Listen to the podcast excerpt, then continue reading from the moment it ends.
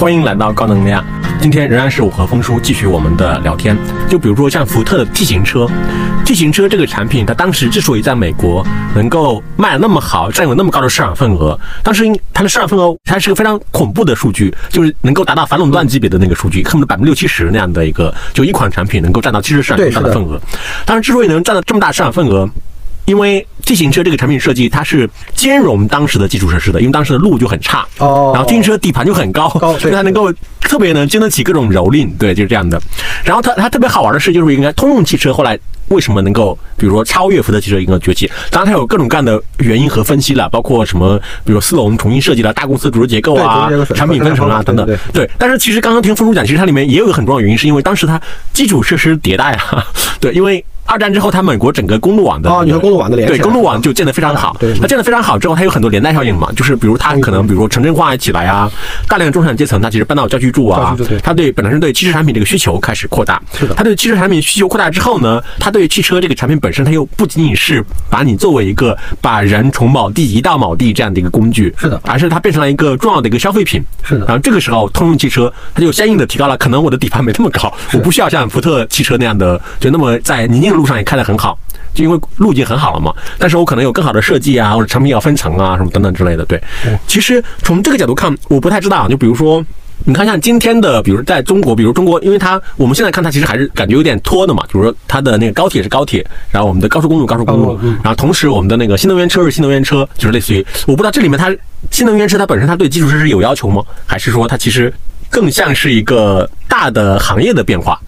对，它更像是个车本身的变化啊但只不过这个车本身的变化是一个中国，就像其实跟就刚才我们讲到那个铁路跟公路和船舶以及尤其是飞机最大的差别，就是因为它对化石能源的最少叫依赖度不是那么高了，或者不是绝对一致了。这就我们讲底层是中国的能源结构问题。那个新能源车其实部分意义上底层也有这个问题，但它确实更多的是在整个车的结构的。整体变化上，那你提到新能源车，正好我们就稍微聊两句新能源车的事。当时在描述这个新能源车的时候，就从这个刚才咱们讲到的这个车本身的变化，就像刚才讲福特和通用一样，就是当时因为大家都比较火热，所以我们也不太能个别评价不同企业的这个情况。那我们就做了一个整体规律分析。这个整体规律分析是什么呢？就是当这个产业，就是其实就像我们之前用新能源车，在我们之前讲的宏观经济结构中举了很多例子，因为它是个新需求带动的新结构或者叫新供给，就它整个产业链的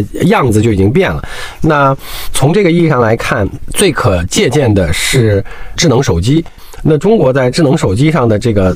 我们叫弯道超车的过程，跟新能源车是几乎完全前半程可借鉴，因为新能源车还没到后半程，那手机已经走完了几乎大半程。那啥意思呢？就是你从最简单的规律来总结，是中国先变成了全球相对附加值低但规模最大的装配制造国。那这是第一句话。那在手机上，中国从零一到零二年就变成这样了。当然，这个得益于中国的产业政策调整，这在中国非常有代表性，是因为我们把装配手机的生产厂商当中的入网许可证这个发放制度给取消了。那所以使得大家都能生产和装配手机了。那以前是你要有特定的入网许可证，你才能够有机会生产手机。好，那这个产业政策一旦调整了之后，就变成了说，这就像当年九九年调外贸政策，说大家都可以自行外贸。那中国的外贸规模正好借着进入 WTO 之后，就发生了一个巨大改变的十年。然后中国所以用很短的时间，在政策产业政策改变之后，就变成了全世界最大的手机装配制造国。然后在之后一直是，但今天也一直是了哈。我们不知道今天所谓叫产业链转移会不会改变，但改变的话，也无非就是中国的很多装配厂把零部件运到了东南亚去进行了最终的完成组装。它其中还是有很大一部分仍然是中国产能，就是中国企业在不同国家做的产能。在这个基础上，中国应该垄断的产能这部分最明显的代表是零六零七年这个山寨机全世界横行的时候，中国应该占了百分之八十多的产能，装配山寨机这件事儿。当然还有很多延伸产业链。然后零八年苹果就横空出世了，然后苹果横空出世了之后，中国的二零一二年开始变成了。智能手机，因为原来在诺基亚时代我们还不是，中国在二零一二年的时候开始变成了全球的智能手机最大的消费国，到现在为止每一年都是啊，过去的十一年，然后这一串的变化是先后发生，非常重要，就是。变成了中低端产业最大的产能国。然后在这个基础上，这个产业发生了拐弯，变成了加上非常多传感器和芯片的精密制造的智能手机。当然以苹果为代表。然后中国在这个节点，在这个新需求出现之后，带动了新结构之后。中国很快变成了需求当中的最大代表国，然后再往下，中国的那些装配产能就开始升级，因为呃你在零。九年，立讯精密上市的时候，他在招股披露的风险当中说，他有一半以上的订单是来自于富士康的。那这句话我以前经常翻译成，就是连富士康这样的公司，就是赚最辛苦的钱的公司都懒得赚的钱，挤毛巾都挤不出的水的毛巾，最后扔给了立讯精密，因为他最早做什么连接件啊等等这样的事情，就是他拿的都是叫最惨的活儿，或者叫毛利最差的。后面的时候，到过去几年的时候，他已经直接能从富士康那儿抢到。整机，不管是苹果整机还是 AirPod 的整机的这个装配订单了，那你就意味着说，在这个级别的精密装配上，它已经最少到了富士康这个级别，从给富士康打下手，到了富士康这个级别。今天我们讲的中国产业链公司，就是不管是什么，呃，舜宇啊、歌尔啊、的蓝思啊等等啊，这些人，那这些人代表的，刚才我们讲到的那个需求。改变了，就这是一个新的需求，就是智能手机是个新的东西，里边加了非常多新的精密部件，或者我们叫传感器和芯片。然后中国从组装开始升级到了能够做这些先进传感器或部件的模组本身，就是做两个环节的生意。大概就是刚才我们讲的那个整个产业链结构的变化。对，它里面应该至少有传感器、芯片、屏幕。电池，电池，对，呃，比亚迪电子也是这么起来的哈。对对。那么，嗯，再往下，在二零一二到一三年就开始出现了利用中国的供应链也升级了之后所产生出的新品牌了。当然那个时候无穷多，因为老罗也参与做了，当然还有什么大可乐啊，呃，这个周鸿祎就三六零也那个下场做等等等等。还有什么酷派啊等等，有非常多的新品牌在一三吧到一五年之间在手机上出现了非常多的新品牌。今天大家可能全都忘了，但是那时候非常多。那留到今天的当然还有小米、vivo 和 OPPO。对，那其实五之内有三喜是中国公司是吧？是，对。但是那个时候华为其实还不算特别有名气，因为那时候华为比较被记住的还是中低端的手机，那个所谓的中华酷联。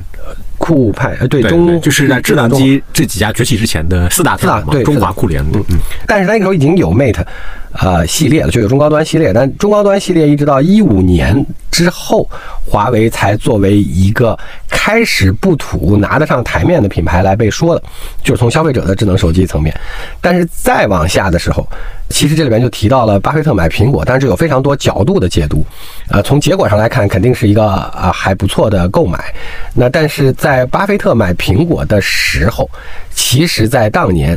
就是在一七年当年到一八年，在中国市场，华为就超越了苹果，成为了销量最好的终端以上的手机了。就是第一名了。那事实上，在华为受制裁的那一年，就是一八年到一九年，华为在全球的销量上，但不是销售额，是销量上已经追上了苹果了。那所以说，如果回过头去看的话，大概在一七到一九年之间，苹果的股价是表现不好的，或者叫做在相对下降的通道里的。当然，拐点是从一九年华为受到制裁开始的。那你看，智能手机非常有意思的，再把这条时间线往下连，就是在中国成为了这个需求的最大代表国。之后，同时中国的产业链也跟着一块儿新的升级了。本来你就有最大的，或者叫中低端产能的全球最大，然后因为需求也在你这儿，所以它离得近。所以在这个离得近的过程当中，需求的改变和大，就拉动了它的产业结构也进行了相应的升级，就是往同一个方向。然后这个时候产业链就有一定的基础了。在产业链有基础之后，作为需求和产业链之间连接的那个。点就叫做品牌，或者叫新的品牌，就开始层出不穷。然后层出不穷之后，就出来了这一大堆的新公司。然后这一大堆的新公司是一三到一五年之间的现象。我们再回过头来看，如果不是因为华为受制裁的话，也许在一九年之后，华为最少，即便不说超过苹果，但最少它应该跟苹果并列在全球最好的智能手机的品牌这个行列里边，就第一、第二名的这个行列里边了。那当然，除此之外还有 vivo、OPPO、小米等等这些。那它意味着啥呢？刚才我们讲到那些名字，可能大家都已经忘了，就这些什么酷派啊、雨龙啊、三六零啊、啊大可乐啊，包括的这个锤子啊等等等等，这些都过了。当然还有更多的这样的品牌在一三到一五年之间出现了。那原因是因为什么呢？大概它经历的这个过程是这样的。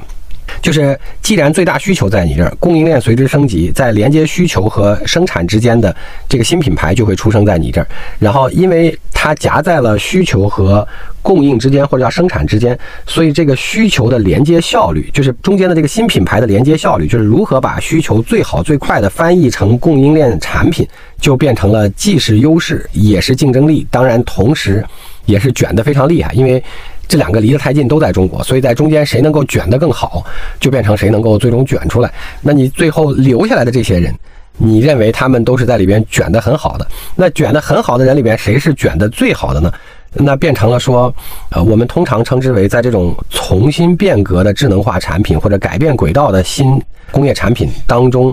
能够从需求翻译成自己能够垂直整合和定义的。这些技术集成的公司是最厉害的。这个听起来非常啰嗦，我把它翻译成个最简单的话来讲：中国的智能手机在一六年开始就每年虽然仍然是世界第一，但销售的总规模已经没有再能超越一三到一六年的规模了，就是达到了顶点。因为在那几年增长最快的时候，是既有换机的需求，就我已经有了一台苹果，我要新换一台华为。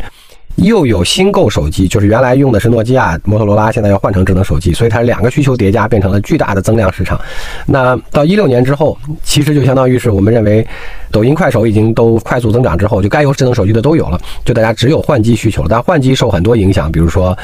变化大不大？是不是够时髦？有没有新功能？性价比是不是提高？就呃自己的经济和收入是不是有改变？预期是不是有改变？受很多影响，所以进了纯换机之后，就很难再超越以前了。那在这个情况下，卷的最好为什么是华为？而且华为为什么要等到一五年之后才能开始卷成第一阵营？到最后，如果不是受制裁，会变成世界第一、第二？原因是因为，比如说我们打个最简单的比方，华为。曾经被大家广受好评的是对拍照这个功能的提升非常明显。拍照是个非常典型的中国需求，当然也是全世界的智能手机需求。但中国还对拍照要求各种各样的尤其多。为什么各种各样尤其多？因为你的用户量最大，增量最大，所以你的用户群的多样性需求就最多。但多样性最后集中成，比如说在拍照这个需求上，那拍照这个需求在变化多了之后呢，它需要往下定义的时候，就生产产品的时候，需要解决很多问题。比如说第一个问题是，我也知道我需要多个摄像头，原因是因为有长焦的、短焦的、定焦的，啊等等等等不同光圈。的好，那我需要多个摄像头组合完成这么多样化的需求，且都能解决好。但是光有摄像头。还不行，你还得解决底下的成像模组的问题，就是所谓成像的那些单元的问题。那你要解决成像单元的问题，它涉及到了几个非常大的挑战。第一个，摄像头怎么摆？因为手机就那么小。第二个问题，增加的这些模组怎么摆？你有了这个摄像头和模组的想法之后，能摆还不行，你还得解决说我要重新调一遍整个的算法，算法还要反馈回能满足这些镜头所带来的背后需求的多样性。就是有的人要美图美的好，美白美的好，柔光柔的好，长。距就是这个比较远的距离要拍的尽量清晰，背景也要尽量显得颜色鲜明等等的这种多样性的需求，用镜头组合可能可以达成，但是只靠镜头组合还不行，还得靠软的那部分，还得靠成像模组的配合。那所以说，你就为了满足这样多样性的又是非常重要的需求，你就需要把你的产品。手机从头到尾在技术层面、在软硬上重新全设计一遍，也设计完了之后，还要离你近的这些能做镜头、光学和摄像模组的这些企业供应链公司跟你配合，来调试迭代出你想要的那个结果，然后才能变成个成品发售。那当然，供应链公司都在你周围，愿意配合你。这是供应链在身边的好处，需求在你身边，所以你知道了，迅速捕捉了这些变化的市场也没问题。但是最难的是，你需要重新定义一遍下一版的手机，孔到底挖多大，放放几个摄像头，既不会太贵，又显得明显升级，又跟别人不同，还要重新摆一遍手机里边的所有的这些器件，让装进去的摄像头和模组有空间，同时还要调一遍软件，使得它能发挥作用。那这就被被我们称之为了叫从顶到底，在软和硬的层面能重新定义。技术，并且能把它集成起来。那在这件事上，本来一直做的最好的就是苹果，因为最早它在苹果零八年的时候能重新推出苹果，并且成为智能手机的典型代表，就是因为它重新定义了非常多技术，并且把它集成起来，不管是屏啊，还是显示啊，还是控制啊等等，啊，还是摄像啊。那后来华为所以起来，就是因为华为原来就有中间的那个软硬的技术能力问题。它离最大的需求最近，然后它也离供应链最近，所以它在这三件事儿共同发力的情况下就开始变好了。那回过头来的问题是，为什么二零一五年它才开始上台面？原因是因为刚才我们解释了中国手机销售的周期性变化，一二到一六年都是高增长的市场，然后再往下新增人群已经没有了，全是换机。这句话非常重要。主要是换机人群之后，就意味着所有买手机的人当中，绝大多数是最少用过一台或一台以上智能手机的人。这句话的背后就意味着，消费者在用了第一台、第二台智能手机之后，他已经知道什么是他想要的。智能手机是什么？智能手机在它的体验感上，哪些是它最重要的需求？他愿意为它花多少钱？我们通常称之为这种情况下，你已经是个智能手机不是小白用户，而是个成熟用户了。所以你知道你要什么，愿意为什么花钱和什么好和什么真的是有能力的。那在这个节点上。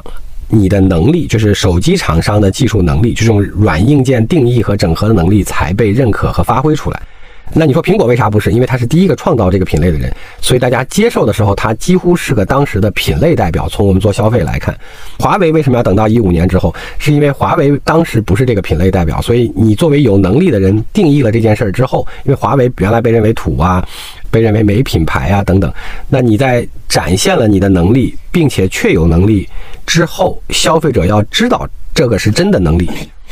他才会认可你是个好品牌，所以从一五年之后，他才逐渐被认可。当然，接下来就是制裁的问题，这就是智能手机走的一个完整周期。那这种迭代，我们叫技术进步、改变和迭代都很快和大的行业，大概都会经历这样的周期。那你从这个意义上来讲，新能源车是啥样的？新能源车也非常典型，因为我们从一四年开始就是全球最大单一市场。就相对来讲，从新能源车本身，但那时候还补贴多一些，所以 to B 多一些。当然，从零三年、零四年，我们讲的就是中国就是汽车装配或零部件生产最大国。零九年变成了单一最大消费国，然后一四年以后变成了新能源车最大消费国。那新能源车变成最大消费国之后，同样道理，我们在一五或者我们叫做在一五一六到一八一九之间，或者一七一八之间，诞生了无数多新品牌，就跟我刚才讲那个一三到一五的智能手机那个无数多新品牌道理是一样的。那今天我们处在什么阶段呢？只看新能源车，去年大概是百分之二十七的渗透率，大概是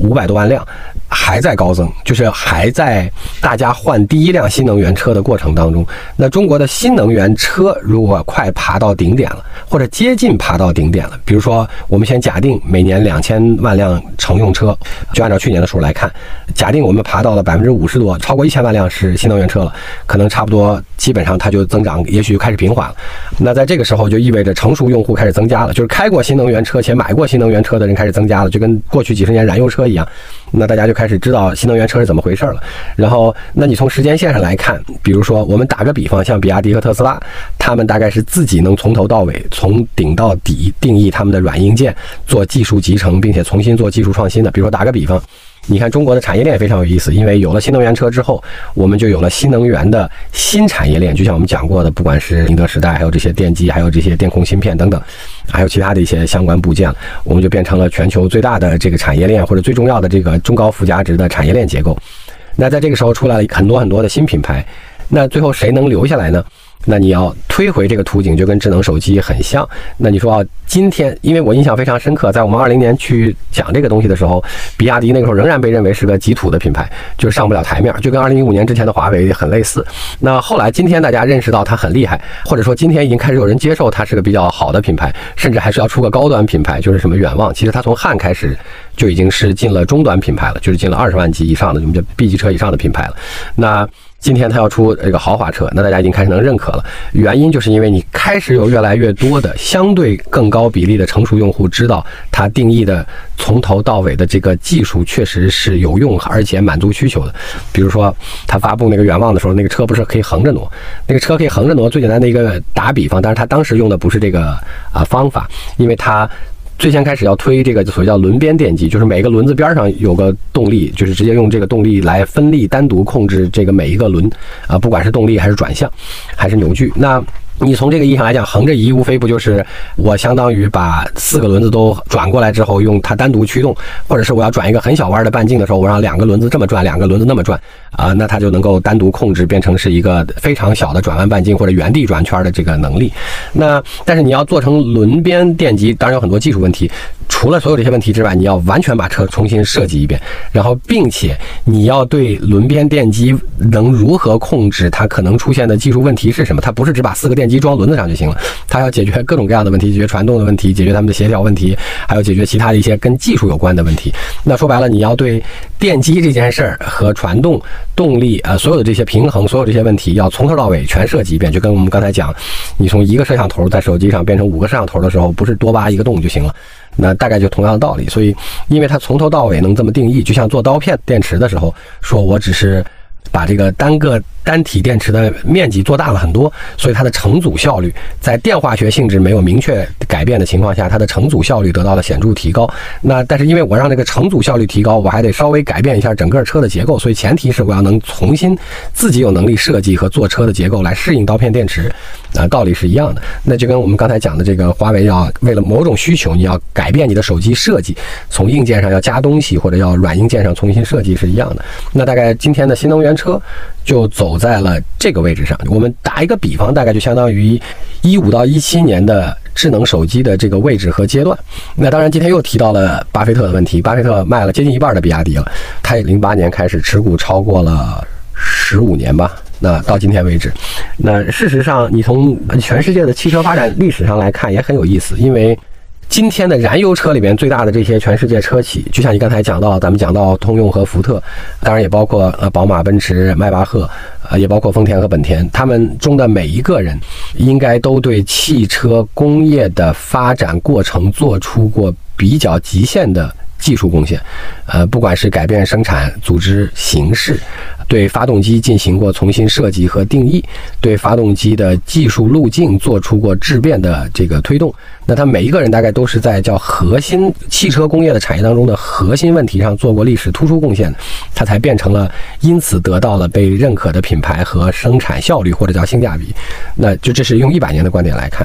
那淘汰上今天的这些，回过头来看手机，智能手机只有十五年。那在十五年的这个前七年和后七年最大的差别就是刚才我们讲。讲的前面半段是中国优势，很多新兴的现象；后面半段是进入了淘汰赛，是需要除了你有最大需求和最好供应链，或者叫相对好的供应链之外，在中间能重新根据需求定义技术，并且让供应链能够生产出来。迭代出效率的这个完整闭环的是比较厉害的。那你今天放到新能源车，大概就是在前七年、后七年的正好在中间那个位置上，因为渗透率达到了每一年车销售的百分之三十。那我猜大概爬坡到四五十的时候，就应该差不多应该已经是高增长的阶段过去。而大多数人都对新能源车比较理解，就开始越来越多的成熟用户去了解谁真的用好了技术、定义了技术。我一直在想，它其实可能汽车行业的变化。它是不是可能就不会有智能手机这么快？对，因为智能手机我们其实比较早的阶段就可以看出来它的是就是对谁会是剩下的那些玩家嘛？但汽车可能会更慢一点，是吧？因为它是个耐用消费品，就是你我们换手机，即便是在当时呃十五年前大家没有现在相对有钱的时候，呃，大概就是比如说两到三年换一个。那车一般大家通常不会两到三年换一辆，大概也都是五到六七年、七八年换一辆车，所以它无论如何频率是没有智能手机那么高的。所以变成成熟用户，就是你最少开过一次电动车或者用过个比较长时间的电动车之后，你第二、第三台再买电动车的时候，你变成成熟消费者的这个周期会拉得更长，而且这样的消费者增长的肯定也没有手机增长的那么快。嗯。而且其实从一百多年，就是它整个汽车产业它的过程里面看，其实它也是在这个产业不断往前推进的过程里面，它也是不断的有新的玩家出现，然后那些玩家还能做得不错。你看，开始美国嘛，美国，然后欧洲、日本，基本上三个重要的地区。但是它，你这个是个好的问题，就是说，比如说刚才其实你提到了，就是从最早对发动机本身的发明和创造来看，是源于德国。或者说源于奔驰，对不对？啊，好，不管是当时的奔驰、宝马还是迈巴赫，最早还是对这个技术的，就是汽车的发动机的最先开始的技术做了突出贡献，甚至把它们变成了更高级的技术。比如说，他们当中就劳斯莱斯、迈巴赫原来还是做更大功率甚至航空用的这些发动机，那对他们来讲叫做个汽车发动机是杀鸡用了个牛刀哈。那当然也证明他们在技术上的领先性。那你刚才讲对了，就是美国。其实是利用了当时它的需求，就它也是当时变成了最大市场，就是在一战前或者叫一战左近到这个之后，变成了消费能力最强、GDP 最强、制造业最大的国家。当然跟战争也有关系，所以它的本事是用需求做规模化。用规模化带动性价比，所以美国带的主要变化，就像你刚才讲的福特，我们咱讲讲 T 型车，福特和通用最大的是在生产形式和组织形式上对产品做了重新定义，然后得到了极大规模的提升。那这里面有个非常有意思的冷话题是，当时的中南美洲其实在第一次战后复兴的时候也尝试推动过他们各自的汽车产业，也希望用这个来拉动他们的制造业，但当时的门槛最大的挑战是，如果你年产量达不到十万辆车，你就迈不过那个规模化的门槛，你就达不到规模经济的水平。所以当时他们虽然有非常多的自主品牌出现，但是因为迈不过那个量产的坎儿，就是十万这个量的坎，所以最后就都败下阵来了。那回到你讲的非常对，到日本的问题，就是刚才我们讲的，就是全球分工啊，这个那个。当然，日本的本田是比较厉害的，因为它最早在摩托车层面是做了增加那个气缸数量，在摩托车上最先做了发动机技术的改变。那它是有技术贡献，但是丰田和本田也更多的是在刚才我们讲的全球复苏当中，利用日本当时的产业特点，重新又定义了一次。质量管理上既可靠又有它的规模优势，不是靠本土，它的规模优势是靠全世界的呃这个需求复苏。对对，其实美国对，因为日本石油危机对他们影响也很大。对的，因为它便宜，就耗油低，但主要是它做的既不糙又便宜，跟原来美国的规模化制造相比而言，因为美国那个最早还是得益于快速增长的市场和做军工，就主要是快和大带来的规模化优势，像当时福特造。飞机一样，从一天半缩短到一个半小时一台轰炸机，在战时的时候，那从这个意义上来讲，日本是靠这件事儿，就是但是中国再起来的时候，其实确实是靠变结构，靠拐到新能源车上这一圈儿。因为另外讲那个中国改革开放的过程当中的书里边，当然很少会用这个角度来讨论，当然大家也都同意这是事实，就是中国的汽车就是在高铁那本书上讲到一丢丢，就是中国的汽车技术引进是不算成功的案例，就是市场换技术，市场换技术最后换到了市场，没换到技术。因为那个燃油车有一个燃油发动机的转换效率比的上限问题，有好的发动机可以做到非常贴近这个极限，中国应该离这个还有一点距离，就一直没有追上这个技术。对这个。如果当时让那个什么吉利、比亚迪随便干，是不是也 有可能是可以？我说那本书看的还对我挺有启发，就是它的那个高铁转换的超级快，除了之前闷头因为不能各种原因没有上马，但是已经研发了十年之外，它有一个问题是它用了我们相当于现在制药的这个集采，就是它当时所谓叫战略性采购。当时中国已经分成什么南车、北车等等等，然后后来又合成了中车，但我不允许任何单一的车辆厂商。大的这些国企去单独跟外商进行谈判、磋商、引进，当时刘志军还是有点魄力的，就是他把他们整个所有的需求一次打到头，就是我把所有这些需求拿出来一块儿进行呃购买，就跟那个带量采购是一样的，呃，生物医药那个。然后，但我一一次放极大的量的情况下提出的要求，必须是进口技术转换和。叫技术引进，就是我买你的专利，就你把专利必须给我这件事情变成了必要条件，就是你你要不给我，你就不能参加竞购。但还有些其他条件，他那个所以他写的挺有意思，就这个采购过程是一个完全设计过程，才进行了极快和有考核要求的技术转换。他那考核要求当中还有一个特别特殊的问题。他不光要考核你转没转换，他还要考核那个合资厂里的中方有没有学会。就是如果不学会，我就不付钱。就是不管是因为他没学会，还是因为你没教好，不管是因为老师还是因为学生，只要成绩不达标，我就都不付钱。特别像霸王条款。对他其实是有一点，但是他这个结果就是他把，所以当时我说，因为有一个重要的企业领导，因为想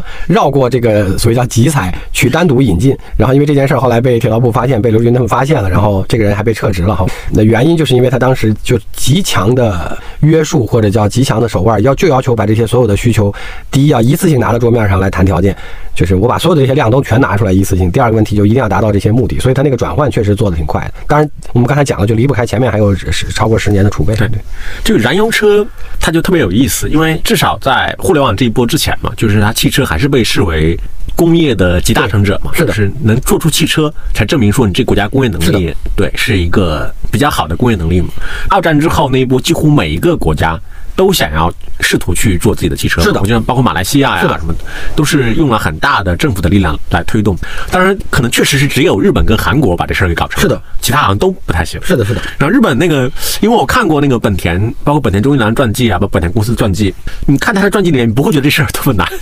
就感觉本田宗一郎自己在家自己家后院就把这个发动机给弄了一样。对对对，好，这他们俩还不一样。本田是正儿八经有点技术创新的啊啊，他是对发动机有点技术创新的。丰田可能更多的是，就刚才我们讲的吸收引进集成，就是日本在高铁上虽然是全世界第一个高速铁路新干线推出，但高速铁路新干线推出也是日本比较典型的，就跟我们一样，就叫吸收引进、消化吸收，然后再先集成再创新。但是丰田也有点技术上的贡献，但更多的还是在包括后来，其实我们谈丰田谈的比较多的，就跟你刚才我们讲通用的问题是一样，它主要是一些在组织形式、管理效率和生产管理方式上的更多的创新。对，对对。所以这事儿有时候我也想，我觉得这事儿也挺奇怪的，就是感觉你看，只有本田中一郎在自己家后院的话搞搞定的事情，然后那么多国家 用了那么多的钱 资源都没搞定，就很好玩。就它这里边有个非常重要的问题是，就刚才讲的，就说汽车就跟刚才手机的问题是一样的。就你看那个手机，刚才我们讲手机讲新能源车的时候，有个非常重要的前提，或者当时讲美国的时候，前提就是那个是第一个，你一定要碰上一个足够好的启动中的快速增长的巨大市场。就是美国当然是靠自己了，没问题，变成了最大消费体和工业制造国。那日本其实靠的主要是靠外需，就是靠战后的外需，就全世界发达国家经济复苏。那中国其实供应链的形成是靠外需，但是自己的如果不叫弯道超车，叫自主技术产品的创新是靠内需。或者说一半外需一半内需吧，就所以中国的因素是在这儿。那你回到刚才那个问题，我们就说中南美所以不行，就是因为它都过不了那个量产规模。你过不了量那个量产规模之后，在没有规模经济和效应的情况下，它那个技术迭代就太慢，因为你投一次下去，那个资本性投入如果不能很快的被消化掉的话，在技术上的前期投入和资本就对新的硬件的资本性投入就会大幅度的受限。对，刚刚也讲，就是车相对于智能手机而言，它可能是一个变化更慢的一个行业嘛。我们不是那么快的就能看清楚说牌桌上还剩哪些玩家。是的，是的，对。然后呢，以及到今天为止，其实还有很多新玩家，就大家认为他们会入场，但他们迟迟还没有下定决心入场。这样，比如说华为吗？华为啊，苹果啊，啊，苹果对，然后包括还有那些什么，让小米确定要入场，最后一个，对对对，你说三星啊，那三星是不是也一直在传他们要造车是吧？然后包括你说 O A 这样的，其实不排除这种可能嘛。然后包括像比如说像我不知道 Uber 现在还有没有这样的雄心，就是包括滴滴啊，包括谷歌这样的公司，它其实还是有很多大家认为有可能成为一个重要玩家，但是他们还没有确定性的铁定说我站到牌桌上面来下注的这样的玩家。我的问题是，如果在这样一种情况下，我们比如从你的角度来看，我们怎么判断说这个新入场的玩家他就是一个？还挺靠谱的，是有一个比较大的概率能够剩下来的，还是说他就是拿几个亿或几十个亿的入场费来赌一把的？对我们怎么判断这种？挺有意思的问题，这个其实非常好和有意思。就是当我提供一个角度，我们先拿智能手机做参照，你看，就是苹果没有任何疑问，它一直以来都是做。相对前瞻性的智能消费电子产品的，然后它也不是一步过渡到手机的，因为它在集成成智能手机，把所有当时合适的技术进展、传感器、芯片、屏幕，所有这些摄像头这些技术进展集成成当时的苹果之前，也还是先过了一个 iPod，不叫 iPod，那叫什么？就是那个听音乐那个叫什么来着？iPod，就是 iPod，对不对？要先过了那个时候来习得或者叫来积累了一些对。再往上的掌上，因为它原来做的都是台式掌或者叫这个笔记本掌上的智能硬件的新的操控啊，新的设计和消费者体验端，甚至跟软件或者叫跟服务相关的那些事儿，就是包括音乐下载、收听、调试等等。好，那在这个过渡了之后才转进来，但它是一个前瞻性的。智能消费电子产品的基因放在这儿了，那你要最后剩在牌桌上最厉害的人，比如说华为，我们讲了，它其实是做了十几年或者甚至几十年突电信运营商设备的，所以它对通信和相关的技术理解是非常好的。当然，它也前瞻性的做了很多其他的技术储备，这是它为什么能管进来的原因，就是因为它的在通信这条线上的技术积累。那三星从另外一个角度上来讲，在智能手机变化最大的这几件事上，就是屏幕、摄像头和芯片。它都是自有的技术，且在持续研发和在过去持续变化。那剩在牌桌上比较重要的这三个人是长成这样的。当然，你说中国剩下的人就比较特别，因为 vivo、OPPO 原来就跟手机这个行业是有关的。那他们只是在上一波里没有拐成今天这么大的样子或者这么厉害，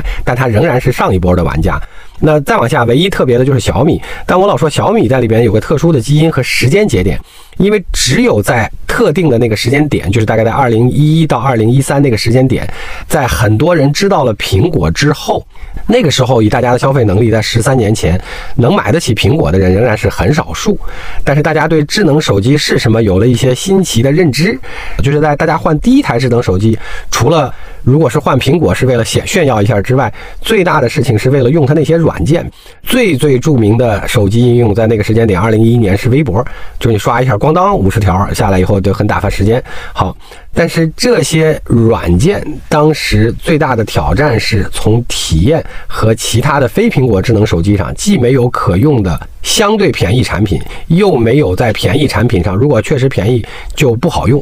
所以小米是比较特殊的一个，是用了中国供应链，这是毫无疑问的。然后在那个基础上，作为了一个有软件基因的人，进到了这个硬件生态里。那当然，如果大家还有印象的话，十年以前主要是靠米 UI 导进来的。对那那个时候，就是因为它可以解决这些软件和当时便宜硬件所带来的软件体验不好或不行之间的这个 gap 或者这个差别。以及当时雷军是不对外人讲，他在外面不会讲说我要做硬件的。是的，是的，对对。好，那。这是唯一特殊的小米。那你要放在车上来看呢？今天我们对新的这些人做个分析呢，也很简单。我说特斯拉原来的两件事情的，我们叫什么？先导周期非常长，因为在新能源车变热之前，它搞了十年，在美国，就是我有很长的不被关注也没人看好的时间来解决很多问题，并且用低成本的方式解决。因为它市场如果一热，你就既来不及，且要花好多好多钱来竞争。SpaceX 也一样，和蓝色起源，这都是在所谓叫商业航天变热之前，因为它是两千年之后就开始出。出现的就两千到两千零三年之间就开始出现，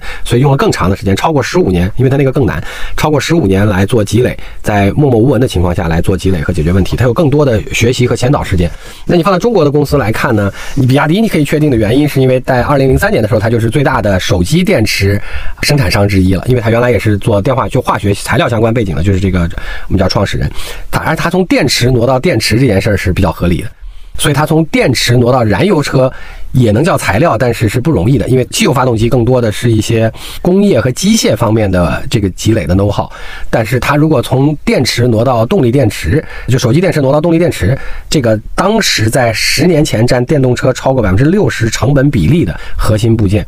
啊，是合理的竞争力和基因。刨去特斯拉和比亚迪之外，那剩下的人就说，如果你是软件背景的，它今天最大的挑战是软件是车的体验度中的一部分，但软件。现在今天新能源车的体验上起到的比例，比当年的 A P P 在智能手机上起到作用差了天差地远。所以今天软件对未来有用，比如说自动驾驶或者智能化的一些东西，但今天还不是最重要的。最重要的还是这些核心组件和核心技术的理解和设计能力。呃，如果新进来的玩家，所以在这个问题上，小米说行不行，我们不知道，因为小米今天代表半个硬件和半个软件。但是从今天车所要的东西来看。其实电池、电机、电控，就是他们今天加起来仍然占成本比的百分之六十多。那当然，电池已经从当年的六十多退到了四十左右吧。那这几个核心部件当中，电池华为有积累，但并不是它的典型基因。但电机、电控它还好。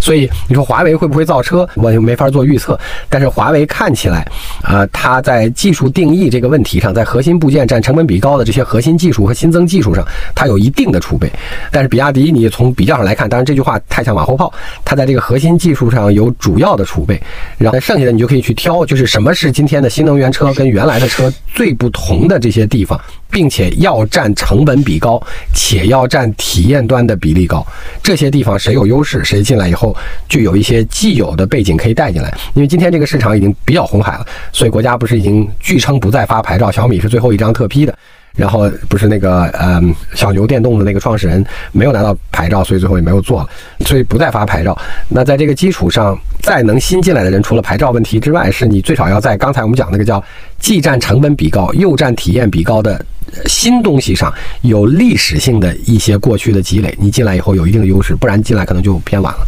占成本比高，比如现在主要电池是吧？电池、电机、电控，对对，不是已经有相对成熟的供应商出现了吗？对，如果你是用供应商进来的话，最大的坏处是你在没有规模化，就现在再起量要比以前难很多了。因为剩下那些起了量的人，他最大的好处，他显然有采购的成本端优势，就他有规模经济了。那如果你跟他一样都只靠第三方，你还没有规模经济，那你就很难。那小米进来的最早的那个时候，它从软件进硬件的时候，有另外一个重要的时间窗口，就是最快达到了规模的那个量，所以它定的那个便宜的价，才能使得它有毛利。因为它当时的定价逻辑是反过来的，不是说我先赚钱，是我先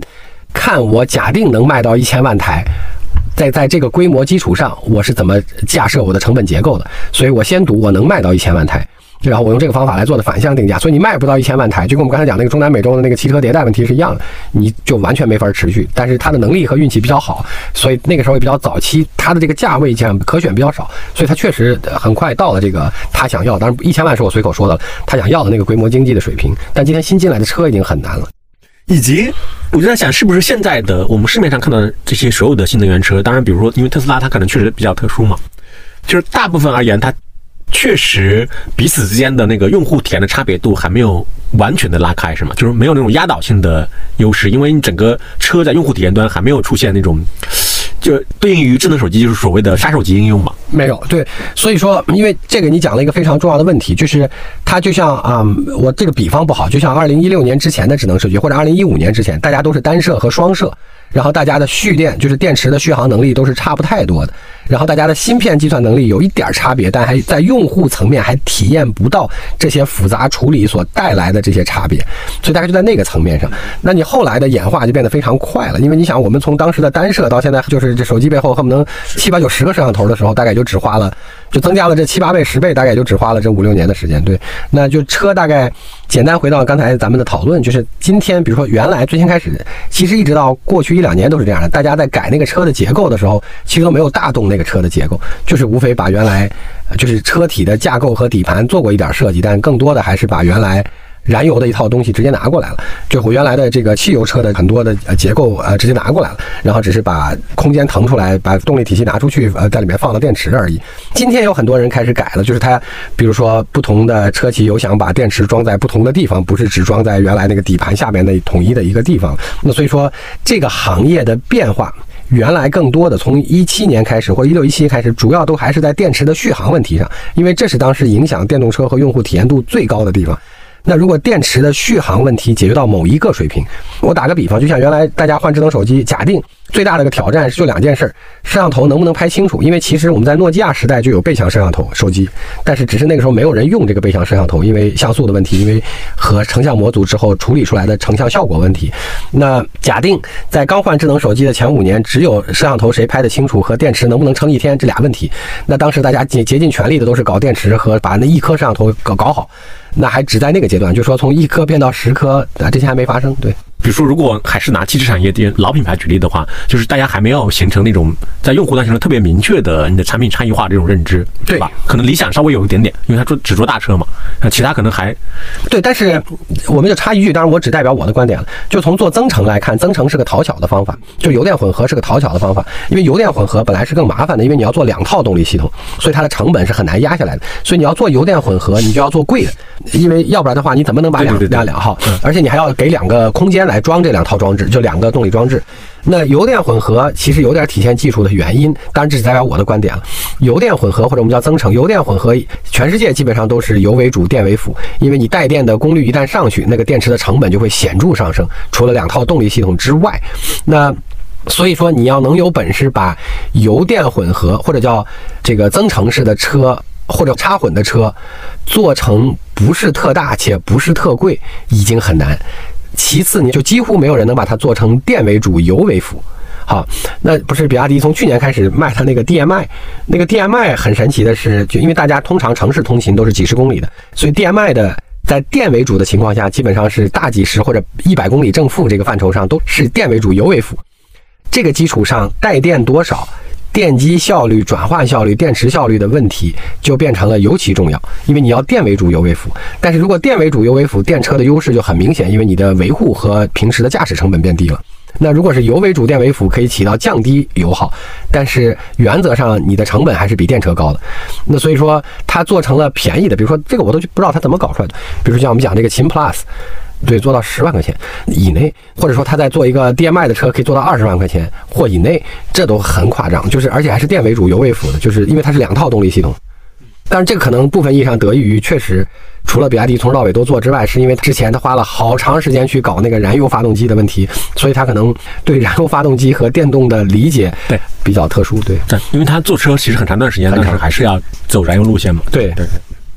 所以回到理想的问题，我就说原来切的那个位置是个比较特殊的位置，就是卖稍微贵一点的大车，就是你要做油电混合的比较重要的一个容易的基础，就是对。但是难的是你要确实能把它卖卖贵了。对，这个杀手级应用应该就是自动驾驶了，是吧？是再往下就变成软的了。所 以你想的对，就是今天我们其实讲了半天都是汽车的电动化。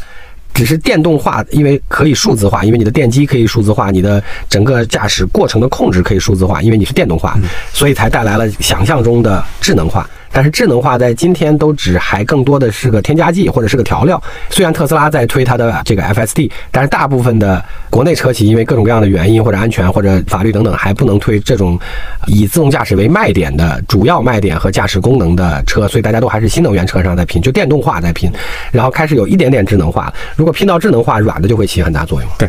就跟那个网上那个调侃说嘛，现在新能源车的竞争还停留在买车送电视的阶段。啊，差不多，差不多，差不多，差不多。所以智能手机厂商现在就特别卷嘛，你看自己又得做芯片，又得干个云，是的啥都干，是的，是的，所以叫从顶到底 整合越来越长，越来越长。嗯，是，嗯差不多。嗯，嗯，ChatGPT，要不稍微讲两句？你们内部有讨论这个事情吗？有啊，就是对，其实我们把这个留给下一讲吧。好啊，那我们就下次聊呗。好。